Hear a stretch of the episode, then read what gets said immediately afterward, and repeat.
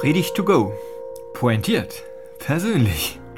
Ein Podcast von Pfarrer Markus Kleinert, Pfarrer for You.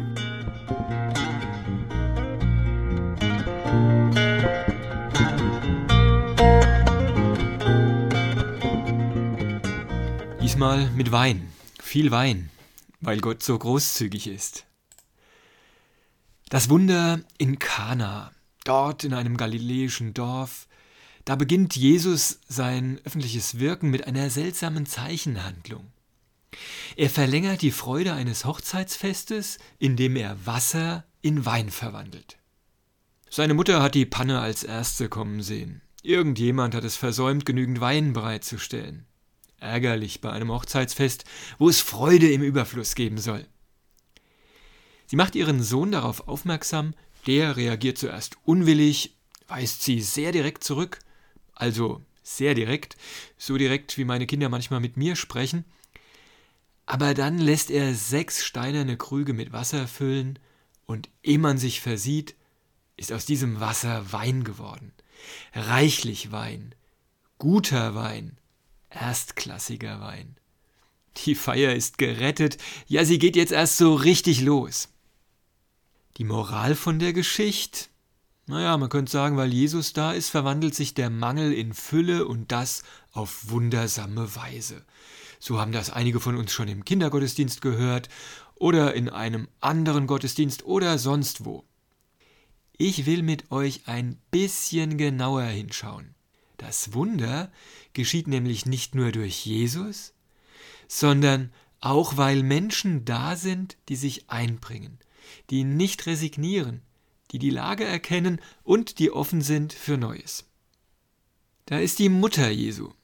Sie ist der Motor. Sie treibt Jesus an und sagt den Dienern Bescheid, dass sie vorbereitet sind, wenn's losgeht. Die Diener sind die Wasserträger. 600 Liter schaffen sie herbei. 600 Liter! Ohne sie, ohne die Diener, hätte Jesus die Festgesellschaft nie versorgen können. Und da ist der Festmeister, der die Lage erkennt und den Bräutigam, naja, schon ein wenig ungläubig, aber immerhin darüber informiert, dass da auf einmal Wein da ist und der damit dafür sorgt, dass die Party weitergeht. Jesus nutzt all diese Fähigkeiten. Er fragt nicht danach, wer eigentlich so knauserig eingekauft hat oder den vorhandenen Wein in den ersten Stunden so verschwenderisch ausgeschenkt hat. Er kritisiert nicht die Reihe von Fehlern, die passiert sind. Er jammert nicht, dass das Fest aus ist, bevor es so richtig begonnen hat. Er macht es ehrlich gesagt nicht so, wie ich es von mir selber kenne, wenn was nicht läuft. Jesus setzt ein Zeichen. Er nimmt die vorhandenen Begabungen und Mittel, also die Diener und das Wasser, und sorgt dafür, dass alle wieder Geschmack am Leben und Freude am Fest finden. Wer sich nach diesem Zeichen Gott nicht großzügig vorstellt, dem ist wirklich nicht zu helfen.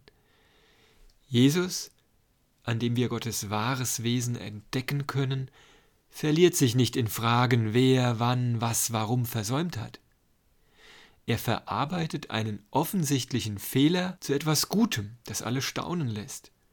Dieser Wein, oh, so einen Tropfen haben wir noch nie getrunken.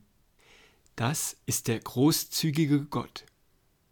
Aus dem Leben macht er ein Fest, ein göttliches Spiel, in dem es keine Verlierer, sondern nur Gewinnende gibt.